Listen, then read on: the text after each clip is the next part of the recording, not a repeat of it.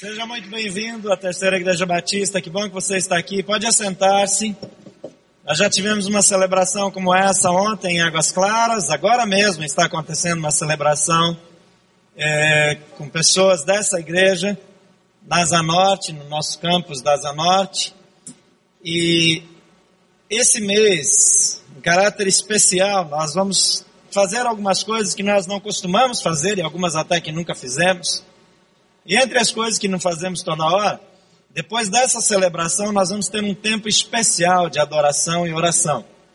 E você que é convidado de alguém, você que veio nos visitar nessa noite, você naturalmente esteja bem à vontade para assim que terminar a celebração, voltar para sua casa, eventualmente se tem mais alguma agenda, você veio planejado para ficar esse tempo aqui de uma hora e pouco, você é muito bem-vindo. E se você decidir ir, Ninguém vai ficar olhando estranho para você. Nós somos gratos porque você veio e esteve aqui conosco. Mas aqueles que desejarem ficar, nós vamos todas as noites esse mês, todas as noites de domingo esse mês, nós vamos estender um segundo momento depois dessa celebração normal de domingo à noite. Vamos receber pessoas também do outro campus, gente lá de Águas Claras, gente da Asa Norte e vão se juntar a nós. E nós vamos ter um tempo a mais de busca por Deus, porque nós cremos que Deus tem algo extraordinário para a vida de cada um de nós. E que Deus, Ele não nos criou para vivermos na normalidade, na média. Ele nos criou para termos uma vida excepcional, uma vida espetacular. Não uma vida espetacular no sentido que o mundo, que as pessoas de hoje leem como uma vida espetacular. Não aquela vida cheia de emoções, viagens e muito dinheiro e, e muitos amigos e tanta festa, mas uma vida com significado, uma vida com profundidade, uma vida com relevância, que não vai ser apenas uma vida para nós mesmos, mas além de ser uma vida impactante, cheia de alegria para nós, vai abençoar pessoas ao nosso redor e vai marcar a geração que vai viver depois da gente. Eu e você fomos criados para deixar um legado, para glorificar a Deus, para construir, para viver aquilo que Deus planejou, mas a nossa influência pode se estender a diversas gerações depois de nós. Nós vamos passar, mas aquilo que vivemos, aquilo que cremos, assim como nós recebemos influência de pessoas lá do passado, também pode continuar marcando, impactando a vida de pessoas no futuro. Eu não sei o que diriam de você e de mim se morrêssemos hoje, mas esse tempo que Deus nos dá é um tempo especial para que nós cresçamos, para que nós alcancemos o padrão que Deus tem para a vida de cada um de nós. E nesse padrão, nós queremos buscar mais a Deus, nós queremos estar mais perto de Deus, nós queremos conhecê-lo melhor, nós queremos influenciar mais pessoas, nós queremos, de fato, alcançar o nível de vida que Deus tem para mim e para você. E nós vamos fazer isso em todas as manhãs de domingo, todos os domingos à noite depois da celebração. E na última semana de fevereiro, nós vamos ter celebrações diárias. Aí nós vamos é, é, sair do convencional de uma vez por todas, de domingo a domingo. Nós vamos vir aqui todas as noites. E eu desafio você a colocar isso na sua agenda. E separar esse tempo. E também que você coloque os seus alvos pessoais. Algumas coisas nós estamos buscando em Deus e talvez você já reconhece que tem algumas coisas que não vão ser resolvidas na sua vida de modo natural. Sabe aquela, aquele assunto que, que não tem solução? Deus pode mudar completamente a sua situação. Completamente. Há outro dia atrás, há poucos dias atrás, eu pedi oração por um amigo muito querido. Ele passou o Natal aqui com a gente. José Carlos Marmita, a gente chama ele, porque lá na infância ele foi menino de rua, depois ele entregava marmita e ficou o apelido até hoje. E ele descobriu aqui em Brasília, estando aqui, estava numa investigação aqui em Brasília, foi um excelente médico que frequenta a nossa igreja e pediu alguns exames e outros excelentes médicos aqui oraram por ele. Larissa acompanhou em todo o tempo, mas o, ele pediu um exame que era um exame que tinha que pedir mesmo. Um outro menino aqui da igreja, médico, também conseguiu viabilizar para que o exame fosse feito e logo ele tinha um diagnóstico ruim. Ele estava com um tumor renal de grande proporção e a perspectiva dos médicos ao operá-lo aqui, é, todos os médicos que olharam, todas as portas que nós encontramos, era de que havia uma probabilidade muito grande dele ficar na mesa de cirurgia, de não sobreviver à cirurgia pelo estado dele, pela gravidade, e havia uma preocupação muito grande de ter uma UTI de reserva. Na segunda-feira passada, por outras portas que Deus abriu em São Paulo, ele passou por essa cirurgia exatamente como foi previsto aqui, exatamente o mesmo caminho, as mesmas coisas, a mesma situação.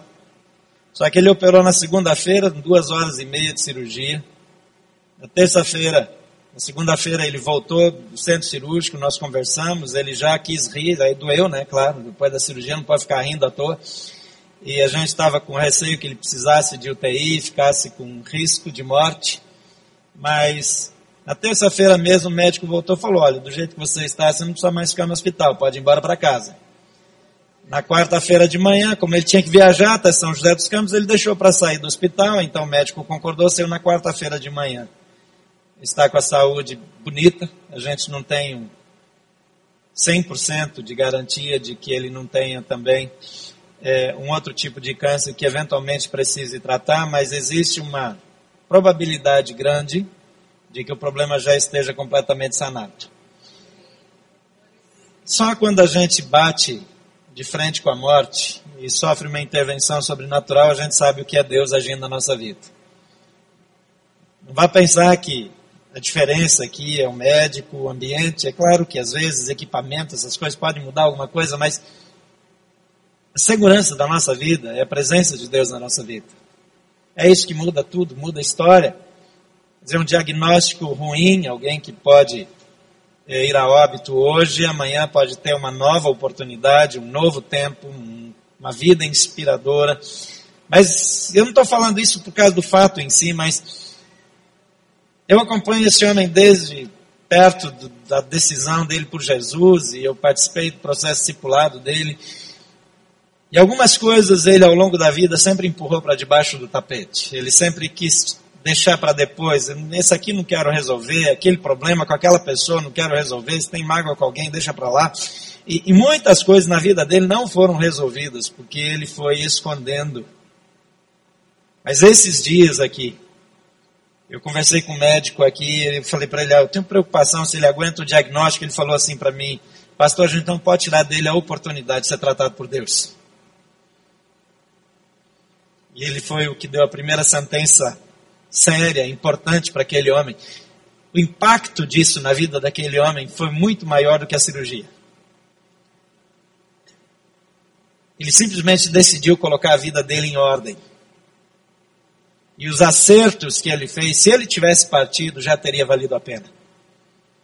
A maneira como ele decidiu viver, ele não sabia se eram as últimas horas, os últimos dias, ou agora, quem sabe, os últimos anos, os próximos anos, eu não sei, mas as mudanças que ele decidiu fazer na vida foram mudanças importantes. Será que a gente só vai tomar decisões assim quando fica com medo da morte? Será que nós precisamos esperar um diagnóstico ruim do médico que nos enquadra e fala, olha, a situação é grave, você talvez não vá sobreviver a essa cirurgia, talvez o seu tempo acabou, semana que vem você vai se encontrar com Jesus e fazer o seu acerto de contas final. Então eu quero chamar você para entrar nesse processo que nós estamos vivendo como Terceira Igreja Batista, onde nós queremos ter esses confrontos voluntariamente na nossa vida. Hoje de manhã nos preocupamos e vamos caminhar essa semana em jejum e oração, porque nós queremos conhecer a Deus como nós nunca conhecemos, e para isso nós vamos buscá-lo da maneira que nós nunca buscamos. Mas no próximo domingo, nós vamos continuar essa caminhada. E na quarta-feira nós vamos nos encontrar aqui também, para orar juntos, para buscar a presença de Deus juntos, porque nós queremos viver algo que nós nunca vivemos. E eu quero convidar para você a fazer parte desse movimento. E quero desafiá-lo a não esperar, como meu amigo Marmita, que o médico, graças a Deus, um médico cristão, que com sabedoria colocou todos os riscos para ele. Então, Deus usou isso num processo de transformação. Ele está ainda muito impactado com tudo que viveu, ainda não tem um final dessa história, mas o processo é um processo maravilhoso. Quando eu e você colocamos a nossa vida nas mãos de Deus, não precisamos esperar até a última hora. E nós podemos viver isso agora, nesse tempo, fazer os acertos necessários, fazer os ajustes na nossa caminhada e experimentar o melhor de Deus para a nossa vida. Deus tem o melhor para você. Deus tem grandes coisas para a sua vida, para a minha vida, e aqueles que desejarem viverão grandes coisas em Deus, no nome de Jesus, para a glória dele. Amém? Quero falar hoje sobre como enfrentar os seus medos, como ter coragem. O medo é uma coisa interessante, né? Tem gente que tem medo de tudo. Quem tem medo de barata aqui? Levanta a mão. Quero recomendar que você não abrace o pastor Felipe, porque eu tenho certeza que tem uma barata naquela camisa dele. Tem todo tipo de inseto ali, mas de onde eu olhei, eu tenho certeza que tem uma barata ali também. É um negócio assim meio meio assustador. Ele que pregou essa mensagem ontem lá em Águas Claras, tem certeza que essa era a camisa apropriada. Mas o medo, gente, é uma reação emocional a um perigo real externo. Enquanto a fobia é um medo irracional em relação a algo que não apresenta riscos iminentes. Então, tem pessoas que sofrem com fobias. O medo, em contrapartida, ele pode ser um aliado.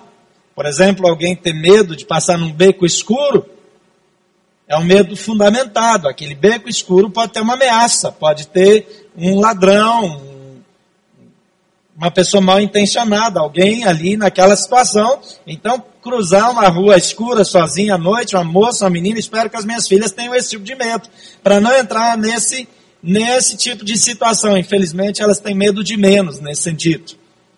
Agora, Medo é algo que Deus colocou em nós, é natural, mas as fobias, elas são enfermidades, enfermidades emocionais. Essa reação, é, é, quando não existe risco iminente, geralmente é acompanhada de muita ansiedade. O medo, como eu já falei, se constitui uma etapa normal do desenvolvimento humano, e eventualmente até positivo. Mas a fobia não é. Quando o medo ganha uma proporção que não se justifica, impondo limitações à vida de uma pessoa, ele não deve ser desprezado, ele precisa ser considerado cuidadosamente. E eu quero propor que você considere esse medo diante de Deus. Não são só os medos irracionais, as fobias, às vezes nós temos alguns medos discretos, mas que emperram a nossa vida. Eu lembro de um momento, um momento histórico no Brasil, em que os agricultores é, do sul do Brasil tiveram grandes oportunidades no país. Era a hora da expansão do agronegócio. O agronegócio estava nascendo no Brasil, se tornando algo profissional. Antes, a agricultura era um trabalho familiar, uma coisa é, é, pequena, voltada para os recursos e número de membros que tinha uma família. Quando começou a surgir o conceito de agronegócio, então isso começou a se espalhar, as possibilidades começaram a se abrir. E muitos agricultores que tinham pequenas porções de terra no sul do Brasil e cujas terras eram muito caras naquela época, compraram propriedades imensas aqui perto, em Goiás, em Minas, na Bahia, é, no Mato Grosso, no Mato Grosso do Sul, então, áreas imensas de terra foram compradas e pequenos agricultores partiram e se lançaram ousadamente no agronegócio. Alguns deles se tornaram grandes, grandes produtores e são conhecidos é, é, no ramo no Brasil inteiro. Muita gente também se lançou com muita sede, sem estrutura e perdeu até o pouco que tinha. Mas alguns decidiram ficar onde estavam. Meu pai estava entre eles. Eu lembro que naquele meu ímpeto de pré-adolescente, eu falei para ele, insisti com ele, eu queria que nós saíssemos aventurando. Mas meu pai tinha receio por aqueles que já haviam feito aventuras na vida e tinham perdido tudo. E esse medo, naquele momento, paralisou em relação a novos investimentos. Muitas pessoas estão paralisadas na sua vida espiritual, nos seus relacionamentos, paralisadas no seu desenvolvimento pessoal. Porque esses medos, essa ansiedade toma conta. Não são só as fobias, mas também medos que deveriam ser apenas precauções, se tornam instrumentos de paralisação, de estagnação na vida das pessoas.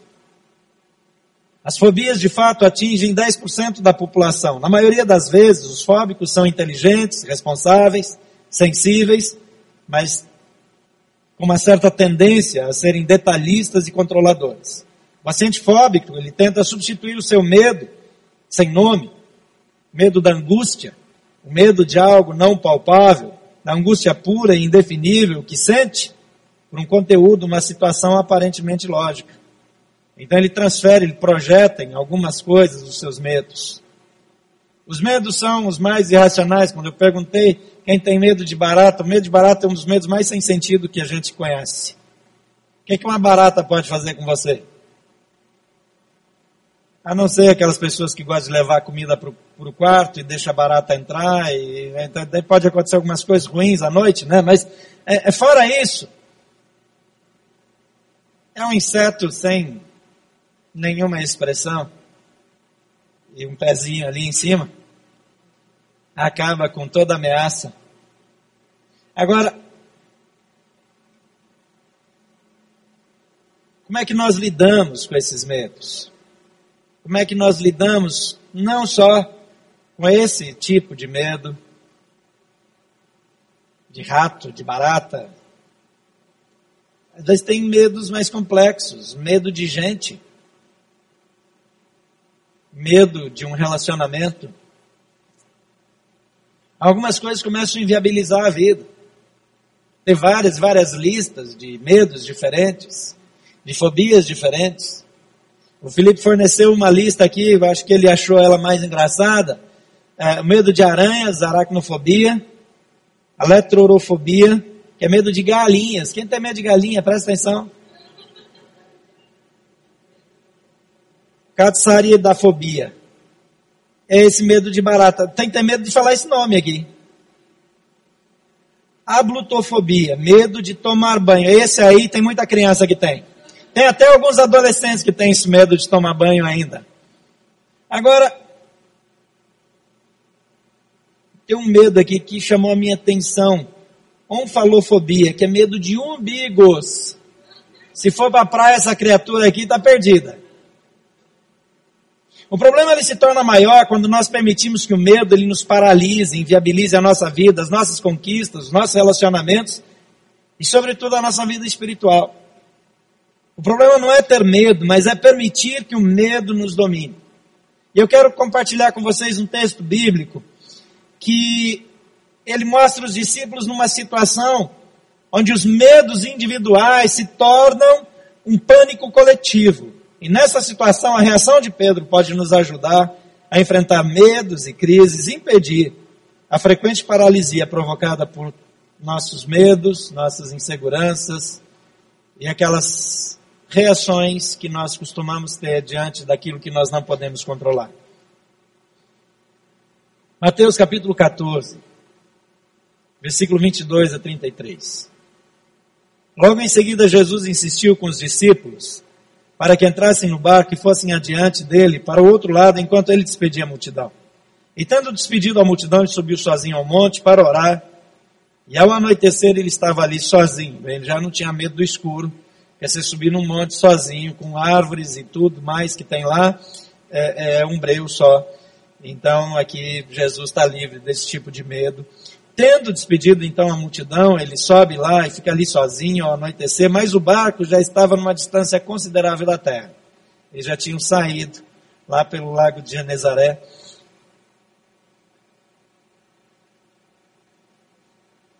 Esse barco aqui, o texto diz que ele está fustigado pelas ondas, porque o vento soprava contra ele. O lago de Genezaré também conhecido como Mar de Tiberíades, é, é, é um lago muito grande, muito maior do que o nosso lago aqui. E se você já andou aqui no lago é, é, com um barco menor, você percebe que lá no meio o vento de vez em quando dá uma sacudida. Bem lá, esse mar de Tiberíades, ele é tão grande que ele tem ondas mesmo. e muitas embarcações naufragam ali. Tem alguns pontos de mais ou menos 23, 24, até 27 quilômetros. E não tem muito tempo uma embarcação naufragou ali e morreram quase todos os tripulantes e, e, e as pessoas que estavam. Os, não era só a tripulação, é, tinha era um barco desses especiais, né, cheio de gente, e ele afundou exatamente nesse lago. Mas eles já habituados a essas tempestades, a essa situação, eles estavam lutando, trabalhando, é, fazendo todo o possível é, para manter o barco bem. Alta madrugada, diz versículo 25, Jesus dirigiu-se a eles andando sobre o mar. Ele é Deus, então ele vem sobre o mar, ele não, é, não se limita às coisas humanas. Quando os discípulos o viram andando sobre o mar, ficaram aterrorizados e disseram: É um fantasma, e gritaram de medo. A Jesus imediatamente lhes disse: Coragem, sou eu, não tenham medo. Agora você imagina um bando de marmanjo, um monte de homem adulto gritando com medo de um fantasma. Isso era tão ridículo na época quanto hoje. Ninguém tinha contato com fantasmas. Mas o medo, a insegurança, a situação, o, o, o mar escuro, o céu fechado, não tem estrelas e a coisa está feia, tem tensões, tem risco de morte, de repente vem a, a um, uma pessoa andando sobre a água. Se eventualmente a roupa dele era clara, que é bastante provável por causa do sol da Palestina, eles usavam mais roupa clara para para sentir menos calor. Você imagina aquela mancha branca vindo por cima da água, não tem ilha, não tem nada. Eles entraram em pânico. Eles ficaram com muito mais medo do que você quando enxerga uma barata. E eles começaram a gritar desesperados. Eu nunca entendi porque que as pessoas gritam na hora do medo, mas eles estão aqui, homens, machos, né, fortes, berrando apavorados, chamando a mãe, porque tem um fantasma vindo na direção deles. Pedro, quando Jesus diz sou eu, ele consegue falar antes dos outros, porque com pânico ninguém fala direito, né? Ele diz, se és tu, Manda-me ir ao teu encontro por sobre as águas. E Jesus disse: Venha. Então Pedro saiu do barco e andou sobre a água e foi na direção de Jesus. Mas quando reparou no vento, ficou com medo e, começando a afundar, gritou: Senhor, salva-me. Imediatamente Jesus estendeu a mão e o segurou e disse: Homem de pequena fé, por que você duvidou? Quando entraram no barco, o vento cessou. Então os que estavam no barco adoraram, dizendo: Verdadeiramente tu és o Filho de Deus. São duas situações, uma situação de pânico estúpido e outra de pânico de medo fundamentado. Pedro conhecia o poder do mar, ele conhecia o poder do vento, ele sabia o que significava, o que a água podia fazer com ele. Então, ele tinha passado por aquela crise irracional, agora ele está com aquele medo racional, aquele medo que salva a vida. Mas mesmo assim, ele está numa situação de fragilidade porque ele sai do barco e ele está andando sobre as águas. Ele nunca mais fez isso na vida. Eu acho que ele nem queria tentar também. Mas o fato é que ele abandona um medo infundado, uma fobia, para enfrentar um medo que faz sentido. E a ousadia em deixar para trás o medo que não faz sentido, lhe dá coragem adicional para enfrentar aquele medo que o impedia de viver aquilo que nenhum outro ser humano viveu, nem antes nem depois dele. Deus quer nos levar a viver coisas que ninguém viveu. Deus quer nos levar a fazer coisas que ninguém fez. Por meio de Jesus Cristo, nós somos desafiados a enfrentar as nossas inseguranças, instabilidades, os nossos medos, as nossas crises, as que não fazem sentido e depois aquelas que fazem sentido, para que por meio de Jesus Cristo nós façamos aquilo que nunca poderíamos fazer. Então, três passos para você lidar com seus medos. Em primeiro lugar, enfrente o medo para estar com Jesus. O alvo justifica o desafio. A possibilidade é maior do que a ameaça. Então tire os olhos daquilo que lhe causa medo e olhe para aquele que está contigo em todas as situações que pode levá-lo a ultrapassar todas as suas barreiras e limitações. O texto diz assim: Senhor, disse Pedro, se és tu, manda-me ir ao teu encontro por sobre as águas. Venha, respondeu ele. Então Pedro saiu do barco e andou sobre a água e foi na direção de Jesus. Se nós não olharmos para os grandes desafios, então nós olhamos para as impossibilidades. Se nós não olharmos para aquilo que Deus pode fazer, para as oportunidades, então nós vamos ser paralisados pela insegurança, pelo medo, pela dúvida. Pedro, como todos os outros, gritou com medo de fantasma. Ele não era mais corajoso do que os demais. Ele não tinha um histórico de valentia diferente dos outros. Ele tinha um temperamento, que hoje nós classificaríamos naquela lista de temperamentos, que alguns discordam, como um sanguíneo.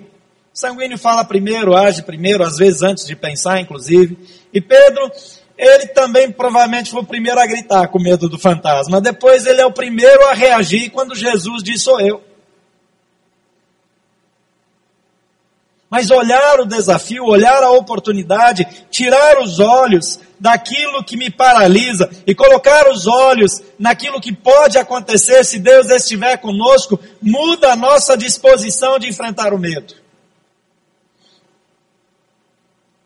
Eu não estou imaginando e nem esperando que todas as mulheres que não gostam de baratas saiam daqui matando as baratas aleatoriamente.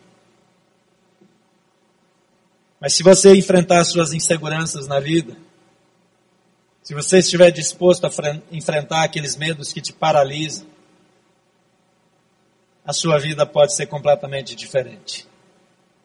Tem pessoas que não ousaram estudar mais, tem pessoas que nunca ousaram sair do emprego e tentar algo, abrir um negócio, tem pessoas que nunca foram adiante, que foram paralisadas pelo medo. Pedro, ele vê a situação tumultuada, ele ainda está com medo, o medo é real, as probabilidades são contra ele, mas ele diz: Jesus, se és tu,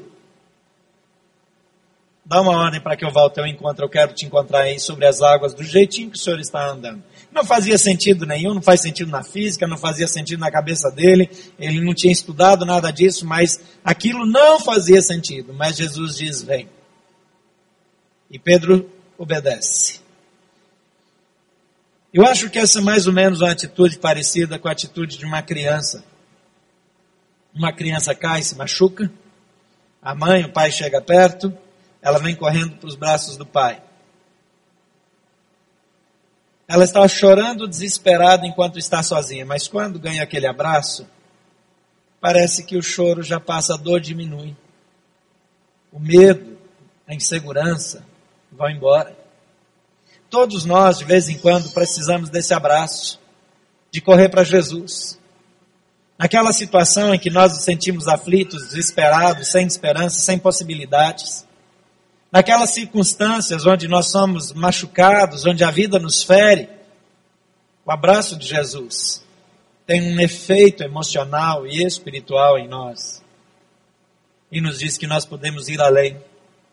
Nós podemos enfrentar a dor da perda, nós podemos enfrentar a dificuldade de uma separação, de uma injustiça, de bullying, de discriminação de retaliação no trabalho. Nós podemos enfrentar qualquer situação que nós corremos para Jesus. Quando eram as meninas que corriam para os meus braços, eu só ficava orgulhoso, né? Porque eu era a resposta para elas. Mas esse tempo passou depressa. Agora eu mudei, eu fico olhando quando os filhos dos outros estão correndo para eles. E é interessante ver essa cena de fora, quando já não é a filha correndo para mim. Olhar para o pequeno que está chorando e naquela hora do medo, não adianta chegar um estranho. Qualquer outra pessoa que chegar perto dele não serve. Ele quer os braços do pai ou da mãe. Porque ali tem segurança. Eu quero dizer para você que a segurança em Jesus Nada se compara com ir na direção de Jesus. Os medos, as fobias, as ansiedades, as crises, a depressão, os braços de Jesus nos acalmam, nos acolhem. E Jesus diz para Pedro: Vem. Ele diz para você também: Vem. Enfrente o seu medo, saia do barco, saia da sua frágil segurança. Aquele barco não era nada no meio daquele mar. Ilusão achar que no barco é seguro. Aquele barco virava a qualquer momento, ele não tinha segurança nenhuma. Dentro ou fora do barco a situação é a mesma. Se Jesus não fosse com eles, eles naufragariam. Mas Jesus estava ali. Então Pedro troca aquela ideia de segurança pela presença de Jesus. Então ele ousa enfrentar o mar e as águas. Em segundo lugar, afaste o medo clamando por Jesus. Versículo 30 e 31 diz: Mas quando reparou no vento, ficou com medo e começou a afundar e gritou: Senhor, salva-me! Imediatamente Jesus estendeu a mão e o segurou e disse: Homem de pequena fé, por que você duvidou? O fracasso que normalmente acentua e justifica os nossos medos pode ser derrotado pela fé em Jesus Cristo. Às vezes nós saímos, nós damos o passo, nós avançamos, nós rompemos aquela primeira barreira, mas depois nós tiramos os olhos de Jesus e olhamos as circunstâncias. E o medo volta a nos dominar a insegurança volta a se manifestar, a perspectiva fica ruim de novo. A gente começa a ter medo de que vai acontecer o que já aconteceu antes. A tendência do ser humano, para o bem ou para o mal, é sempre voltar para os velhos mecanismos de defesa. Pedro sabia que o mar era um lugar perigoso. Pedro sabia que não poderia ficar sobre as ondas com o mar violento, mas quando Jesus diz vem, ele decide enfrentar o mar. E ele vai, de fato, ele consegue andar sobre as águas, mas os olhos dele saem das possibilidades, saem das promessas, saem das perspectivas, saem do alvo da fé. E se voltam de novo para as circunstâncias. Toda vez que nós fazemos isso, nós voltamos à estaca inicial. E geralmente vamos parar numa situação pior. Pedro Antes, pelo menos, tinha o um barco, tinha uma ilusão. Agora ele começa a afundar. Mas nessa hora de desespero, clama por Jesus. A Ana, nossa filha do meio, ela teve muitos acidentes na vida, de todo tipo que você possa imaginar. Dá um livro a história dela, mais uma tragicomédia. Mas ela, Deus lhe presenteou com uma voz muito forte. Então, em qualquer lugar que ela estivesse, ela gritava pai ou mãe, e todo mundo ouvia. Na hora do desespero é isso, clama por Jesus. E o socorro vinha. Quando ouvia ela gritar, dependendo do tom do grito, eu sabia se era grito de morte ou não. Então tinha que sair correndo. Às vezes, ah, esse aí não é de morte, dá para ir mais devagar. Mas dependendo do grito, qualquer coisa a gente abandonava para sair correndo para socorrê-lo. Jesus está sempre perto. Você nunca está sozinho, ele não precisa procurar por você. Quando Pedro clama por Jesus, ele estende a mão e ele sobe, igual a rolha. Solta ela no fundo, ela vai lá para cima de novo. Porque a mão de Jesus impede o nosso naufrágio. A mão de Jesus impede que nós sejamos submergidos pelos nossos medos, pelas crises, pelas circunstâncias que nós não podemos controlar. Eu estou persuadido, irremediavelmente persuadido, de que na nossa vida, se nós vivemos apenas pelas possibilidades, nós somos pessoas tremendamente medíocres. Deus nos criou para vivermos além das possibilidades, para irmos muito além, para romper com, com as leis naturais. Eu vejo muita gente tentando fazer isso no trânsito, o carro tentando atravessar poste, não é esse tipo de lei natural que Deus quer que a gente rompa. Toda hora eu passo por um acidente grave aqui. Essas leis a gente precisa obedecer. Inclusive, não só entre os radares, não só na hora do radar, também entre os radares, né? manter a velocidade certinho. Mas naquilo que são desafios para a nossa vida, nós temos que ser ousados. E ter a ousadia de sair do barco, porque, como eu já falei, o barco é uma segurança fictícia, ilusória. O barco no meio de um lago, como o lago de Genezaré, o barco no mar, fustigado pelas ondas, não te dá segurança nenhuma. Aquelas pessoas que embarcaram no Titanic estavam tão seguras. Aquele comandante, quando deu a entrevista antes do navio sair, ele fez um comentário infeliz. Ele disse: Nem Deus afunda esse barco. Eu não acho que Deus afundou aquele barco só para provar que ele estava errado, não. O barco afundou porque tinha problemas mesmo. Porque eles confiaram demais eles acharam que aquele barco era totalmente seguro. O melhor barco no meio do mar é nada. Os desafios da nossa vida são muito maiores do que nós podemos enfrentar. Aquilo que está à nossa frente pode acabar conosco de uma hora para outra, mas quando nós clamamos por Jesus na hora da crise, ainda que estejamos errados, ainda que nos falte a fé, ainda que voltemos a sucumbir ao medo, clamamos por Jesus, Ele nos dá a mão e Ele nos resgata. Então, afaste o medo, clamando pela presença de Jesus. Em terceiro lugar, cure o medo, crendo em Jesus. Enfrente o medo, afaste o medo e finalmente cure. Encontre cura os seus medos em Jesus. Versículo 32 e 33 diz: Quando entraram no barco, o vento cessou.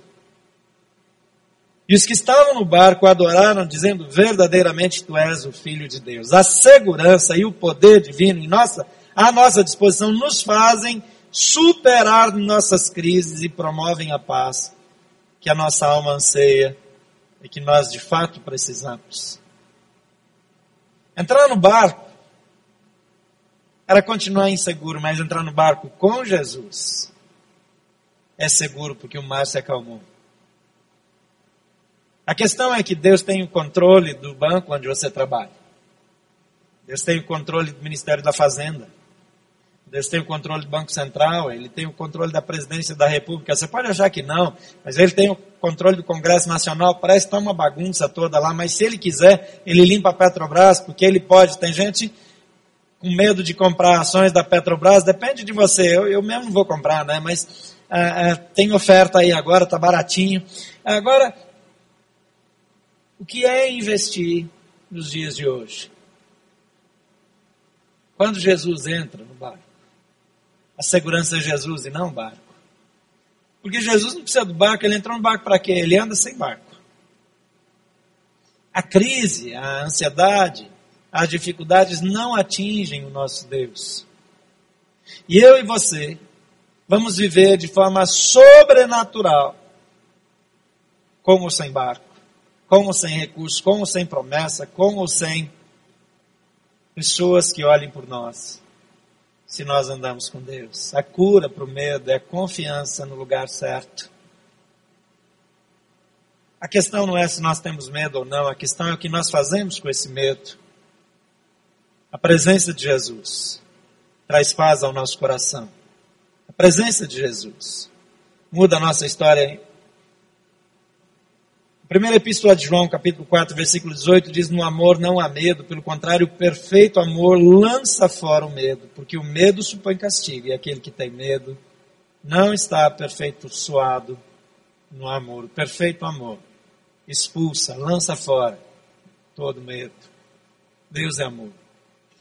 O amor de Deus na nossa vida tira o nosso medo da doença, tira o medo do futuro controla a nossa ansiedade, nos livra de tudo aquilo que impede a nossa vida de prosperar e de seguir na normalidade e, sobretudo, nos livra da tragédia de deixar de ser aquilo que Deus nos criou para ser. Quero orar por você. Porque não há idade, não há tempo na vida que nós não possamos ousar. Não há dificuldade que você possa enfrentar que não possa ser superada. E você não é jovem demais, nem idoso demais, para viver os melhores anos da sua vida. Eu comecei falando a história do meu amigo Marmita, e já estava fazendo os ajustes para deixar os outros bem, cuidando dos netos, da família. Agora ele já decidiu que ele vai para a formatura dos netos, são crianças ainda. E eu já combinei uma reunião depois da formatura com ele também. A gente, às vezes, se encolhe porque a vida nos mete medo. Mas eu quero dizer para você que você pode todas as coisas em Cristo que te fortalece. Talvez você esteja num momento de decisão hoje. Você tem medo de prosseguir. Talvez você está inseguro em relação ao negócio. Talvez você está inseguro em relação à sua família, ao seu casamento. Talvez você está em dúvida se vale a pena investir nesse relacionamento. Talvez você está pensando em abandonar o seu filho. Você acha que não dá mais. Está difícil demais. Talvez tudo parecem ondas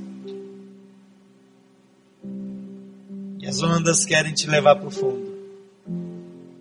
Mas Jesus é o seu oxigênio.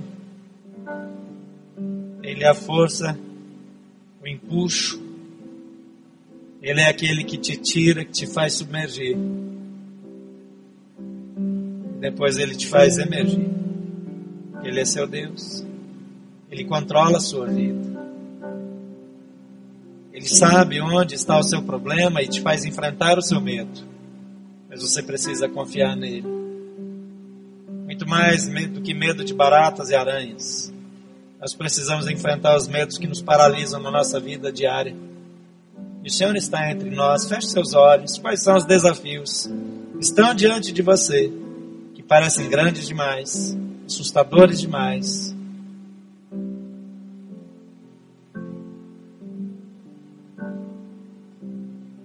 Corra para Jesus. Vá até Jesus com esses medos, com essa insegurança.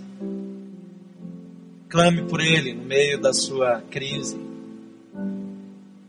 Enquanto cura e restauração com a presença dEle. Ele é a nossa paz. Ele assume o controle da sua vida, da minha vida. E Ele está aqui nessa noite. Daqui a pouco mais nós vamos ter um tempo de adoração. Se você quiser ficar aqui, você vai poder desfrutar mais desse Deus. Mas agora eu quero desafiar você a render diante dele a sua dificuldade, a sua dor, a sua crise, a sua necessidade. O Senhor que tem todo o poder está aqui e quer ajudá-lo. Talvez você gostaria de ser livre de alguma insegurança, um medo, até uma fobia. O primeiro passo é o relacionamento com Jesus Cristo. Bíblia diz que nós precisamos chamar Jesus para entrar na nossa vida. Pedro clamou por Jesus e disse: Jesus, dá uma ordem para que eu vá até você. Jesus já deu essa instrução, disse: Venha a mim. Venham a mim. Porque ele veio até nós, ele veio na nossa direção. E a Bíblia diz que todo aquele que crê em Jesus será salvo, todo aquele que crê em Jesus terá vida com ele. A perfeita vida de Jesus está à minha disposição e à sua disposição. Você quer receber Jesus na sua vida, no seu coração nessa noite? Se você quer que Ele se torne o seu Senhor, seu Salvador, a sua cura, a sua direção, eu quero orar por você. Enquanto eu oro por você, eu peço que você levante a sua mão, dizendo não para mim, mas para Deus. Jesus, eu estou aqui, eu quero essa cura na minha vida. Você que nos acompanha pela internet, qualquer lugar do mundo, levante sua mão onde você estiver, no seu quarto de hotel, na sala da sua casa sentado no estacionamento, assistindo pelo iPhone, levante a sua mão, porque Jesus está aí nesse lugar, você que está nesse auditório. Diga, Jesus, eu quero a tua presença, Pai querido. Todas as mãos erguidas nesse auditório, ao redor do mundo, são pessoas dizendo: Sim, Jesus, eu quero a vida contigo. Entra no meu coração, muda a minha história, tira os meus medos, perdoa os meus pecados, me dá uma nova vida em ti. Obrigado, Pai, por cada pessoa representada, por cada uma dessas mãos. São filhos que voltam para Ti e clamam por Ti. Senhor Jesus, a Tua palavra diz que quando nós fazemos essa oração, o Senhor vem habitar em nós e muda a nossa história e nos dá o Teu Espírito. Concede o teu Espírito, sopra sobre eles agora. Lhes dá segurança e direção, uma orientação segura para viver cada dia da sua vida. Eu oro assim em nome de Jesus. Pode baixar sua mão. Eu quero fazer mais uma oração. Talvez você já é cristão, mas vem sendo paralisado por inseguranças, crises, medos, lutas. O Senhor Jesus está aqui nessa noite. Você quer algo sobrenatural dele? Esse mês, nós queremos orar como nós nunca oramos, para receber o que nunca recebemos. Então, se você tem algo especial e você precisa um milagre de Deus e é algo que só o Senhor possa fazer, eu quero desafiar você a sair do seu lugar e vir aqui, nós vamos orar juntos. Pode vir pelo corredor, nós vamos nos reunir aqui à frente. E nós vamos orar juntos, mas não vem por qualquer assunto, vem só aquilo que só Deus pode fazer. Todos nós temos situações que só Deus pode mudar, mas nós estamos no lugar certo. Pedro morreria se ele não clamasse por Jesus. Ele diz: Jesus me socorre. Jesus estava ali. Ele está aqui nessa noite. Ele pode mudar as circunstâncias, a história, a sua vida para sempre para sempre. Pode chegar bem perto aqui, para que tenha lugar para as outras pessoas. Algumas coisas ninguém pode fazer, eu não posso fazer, mas Jesus Cristo de Nazaré está entre nós. Coloca a vida do seu filho, do seu esposo, da sua esposa. Aquela paralisia da alma, paralisia física, a enfermidade, o prognóstico ruim, a circunstância intransponível Deus está aqui. O Senhor está entre nós. Ele é o nosso Deus. Ele é o nosso Senhor. Você pode chegar, pode ir ficando pelos corredores, se não conseguir chegar até aqui, mas coloca diante de Deus. Eu queria que você que já está aqui colocasse agora a situação pontual diante de Deus, seja prático, seja específico. Fale com o Senhor nesse momento e diga: essa é a minha luta. Essa é a minha crise, essa é a minha dificuldade. Eu quero dar uma palavra para alguém que eventualmente não saiu do seu lugar, que já orou tantas vezes e nada mudou. Talvez você já está desistindo de um casamento, desistindo é, é, de esperar em Deus, desistindo, já cansou de orar pelo marido, já cansou de orar pelo filho, pela esposa. Talvez aquela situação que você espera há tanto tempo e você diz, não vai mais acontecer. Eu quero desafiar você a crer como nunca creu. A confiar em Deus e sair do seu lugar e se juntar a nós. Por favor, todos fechem os seus olhos, orem ao Senhor agora. Você que não precisa dessa situação, Ore ao Senhor, ore por essas pessoas que estão aqui. Você que deveria estar aqui, saia do seu lugar e vem para cá. Porque esse é o tempo que Deus nos dá. Nós temos a nossa vida transformada. Nós temos um novo tempo de Deus nas nossas vidas. Pai querido, em nome de Jesus. Nós oramos agora por teus filhos que escolhem crer e viver de modo sobrenatural.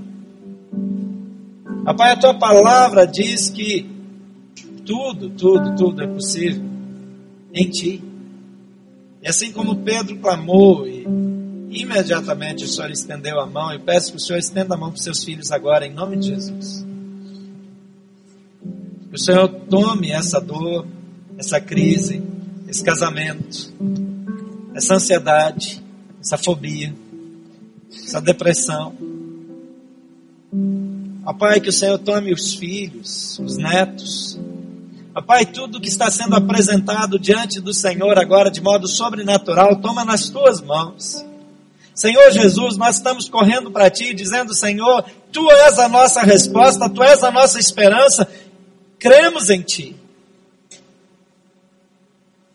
Pai, os ventos de mar se agitam, há forças que conspiram contra a nossa fé, mas nós escolhemos enfrentar os nossos medos e andar na tua direção, ainda que sobre as ondas. Agora eu abençoo teus filhos em nome de Jesus. Pai, eu proclamo sobre eles uma fé, uma ousadia renovadas em Ti. Pai, que o Senhor dê a resposta que eles precisam agora mesmo. Pai, aqueles que têm, têm um coração quebrantado, aqueles que lutam contra a ansiedade, que sentem dor na alma, Que o Senhor traga cura para os seus corações, transforma o casamento, transforma a vida deles. Ó Pai, que eles sejam renovados em Ti. E Pai, pela fé, nós silenciamos as trevas em relação à vida deles.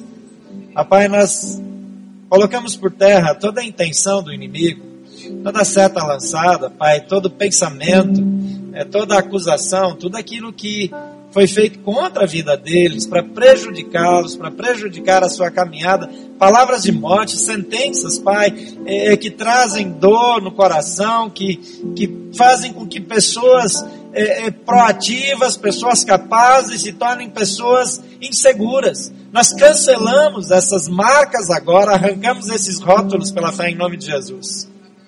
E nós declaramos a tua bênção, ousadia, unção sobrenatural sobre a vida dos teus filhos. Traz um novo tempo para as suas vidas. Assim nós oramos em nome de Jesus. Amém. Vamos ficar todos em pé. Um abraço a quem está perto de você. Dá uma palavra de bênção. O Senhor está entre nós, o Espírito Santo está entre nós. Deixa Ele te usar nesse momento. Que a sua boca seja a boca do Senhor para abençoar vidas, para trazer obra de encorajamento e transformação para a vida dos teus filhos.